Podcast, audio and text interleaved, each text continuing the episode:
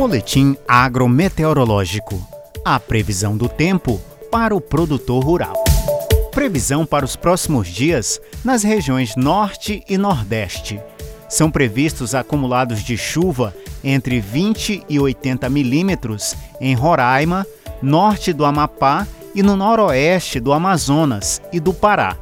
Em Tocantins, Rondônia e na maior parte da região Nordeste, não são previstos volumes significativos de chuva, exceto na costa leste, onde o tempo segue instável com acumulados que podem chegar aos 20 milímetros. O tempo seco favorecerá a maturação e colheita do milho segunda safra. Entre Sergipe, Alagoas e Bahia, a região da Cealba, os maiores acumulados de chuva são esperados em áreas de Alagoas e Sergipe, com menor intensidade na costa leste da Bahia, e beneficiará os cultivos de terceira safra. Previsão para os próximos dias na região centro-oeste.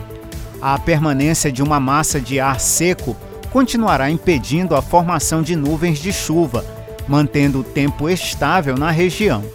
Essa estabilidade favorecerá a maturação e colheita do milho segunda safra, mas para o trigo, que se encontra em floração e enchimento de grãos, a baixa disponibilidade de água no solo restringirá áreas de cultivo sequeiro.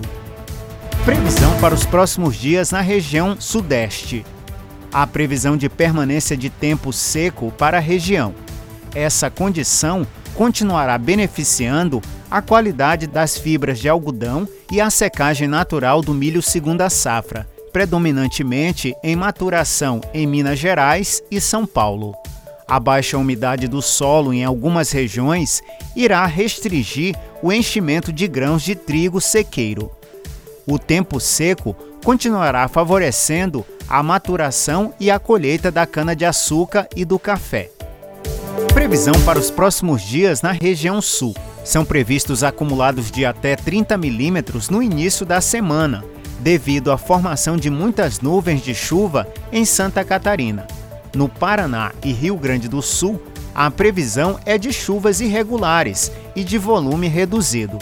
Apesar do tempo seco, o armazenamento de água no solo favorecerá a semeadura e o desenvolvimento dos cultivos de inverno na maior parte da região, além da maturação e da colheita do milho segunda safra no Paraná. A previsão de geada leve a moderada para a região.